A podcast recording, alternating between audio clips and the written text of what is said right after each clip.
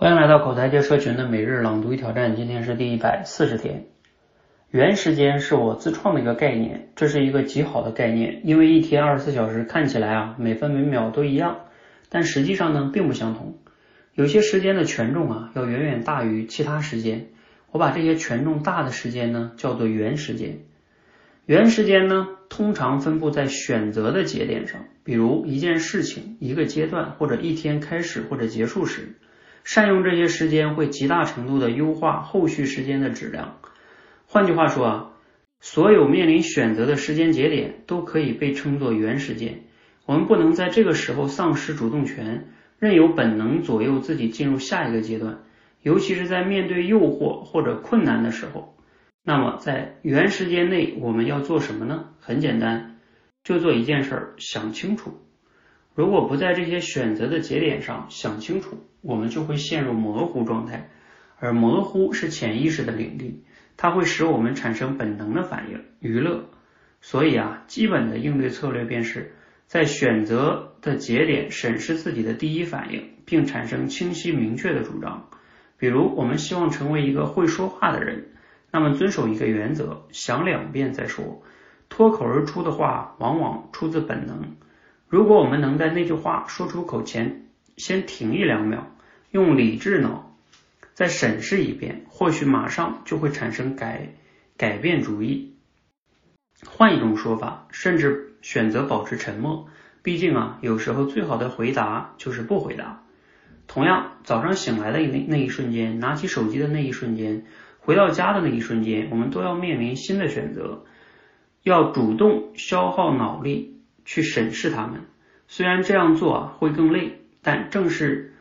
锻，但这正是锻炼原认知能力的最佳时机，就像是举思想哑铃，让自己的理智脑变得更强大。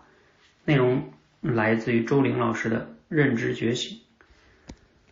哎，今天听了这个原时间这个概念哈，嗯，你有哪些启发呢？你是不是也第一次听说哈？呃，其实这个概念确实挺有意思的哈，确实把我们这一天二十四小时，平时我们会觉得好像每分每秒都差不多。那如果这样一划分呢，确实是那些重要的选择节节点节点，就是一个重要的时间节点，在那一刻，我们有没有一定的觉察能力去做了一个正确的选择，还是随着本能去做了选择？这个确实非常重要哈，说的极端一点，像有一些人冲动杀人是吧？他就是在这样一种那一刻，他冲动的那一刻，他没有办法去觉察到他这个选择，所以就做出了接下来的行动，所以就酿成了一生的这个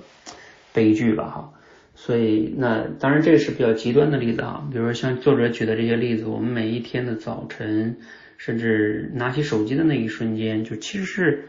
你要这么说的话，我们的生活中也有很多很多的时间都可以按照这样的一个每一个当下都可以去保持着一定的觉察啊。比如说你要跟孩子发火的那一刻，嗯，那你是不是要想一想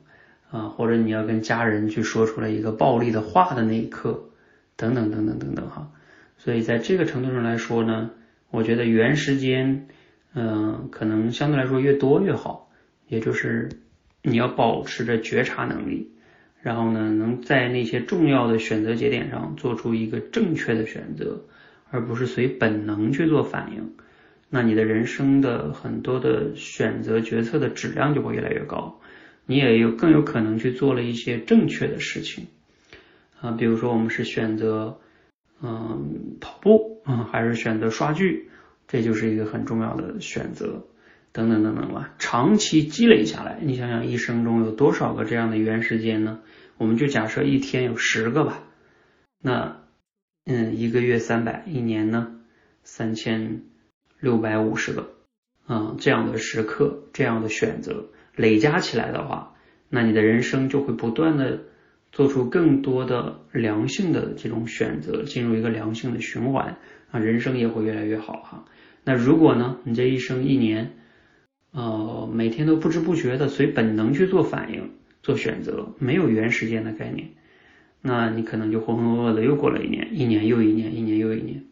想想是不是挺可怕的？所以啊，我们从此刻开始都要原时间，